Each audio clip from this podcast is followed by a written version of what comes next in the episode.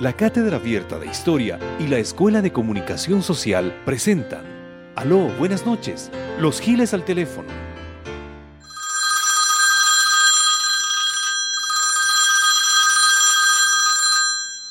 ¿Aló?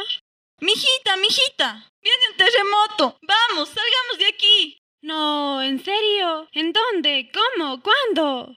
Aquí mismo en Cuenca. No seas incrédula, sal, Cholita. Apúrate. Dicen que es a las 12 de la noche o de no a las 1 de la mañana. Chuta, no digas. Ay, Dios te salve María, llena eres de gracias.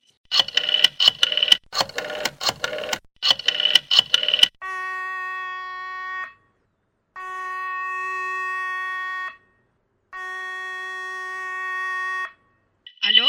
Oye, Manuela, me llama la Claudia y me dice que viene un terremoto tan fuerte que se va a tragar la tierra. Sí, Cholita, sí me contaron. Dicen que ya mismo llega. Cuenca se va a destruir. Yo ya estoy corriendo. Solo hago unas llamadas para advertir de esta terrible tragedia.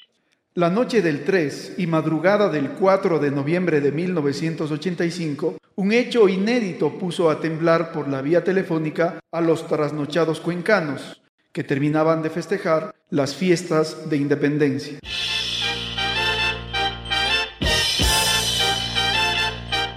Ciudadanos, a pesar de que el dato no ha sido confirmado, la ciudad está convulsionada. En el centro de la ciudad hay una procesión organizada por la madre Lola Salamea. ¿Y ahora? ¿Qué hora es, Mario? Ya a las 2 y 30. Ya mismito, Jesús. Nosotros, por suerte, logramos reunir a la familia. Los abad han volado a la circunvalación, donde están bastantes. Claro, ellos tienen carro. Corre, mijito, corre. Envuelve a la guagua. Llevarás todo calientito. Este es castigo divino. Oye, mujer, no pueden volver a la guagua. Nada mismo sabes hacer. Sácale nomás así. Yo ya voy a ver el atún.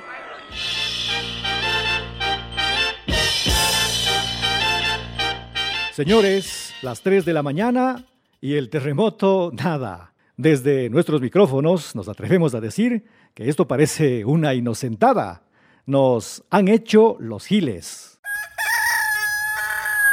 Ya ves, hija, nada mismo ha pasado. Mejor nos hubiéramos tomado una de pecho amarillo por las fiestas de azogues. La verdad, yo solo te estaba siguiendo la corriente. Terremoto, terremoto. Vamos mejor a cambiarnos que ya mismo voy a la oficina. ¿Le viste al jefe con poncho? Igual a nosotros ha sido Gil. Sí, yo sí sabía que era broma nomás. Pero ya para no quedarme fuera, pues ya vine. Yo sí estaba fresco. Cuidando a la alterada de mi mujer nomás estaba. Hasta Tun dice que quería de último deseo. Ahora sí, Rambo, machote. Bien que estabas rezando y con las rodillas temblando. Y eso que se dice ateo. ateo, gracias a Dios, ha sido pues el Juan. Aquella jornada quedó signada como la Noche de los Giles, la noche en que los cuencanos creímos que los terremotos se predecían y llegaban por el descanso.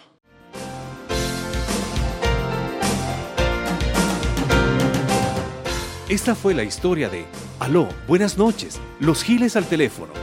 Un aporte de la Escuela de Comunicación Social y la Cátedra Abierta de Historia de la Universidad de Cuenca.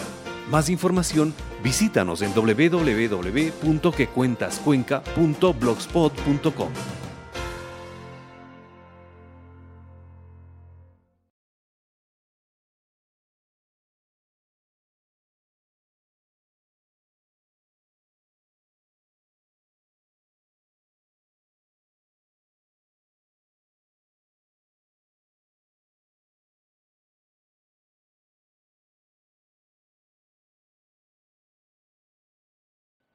Aló, buenas noches, Los Giles al teléfono.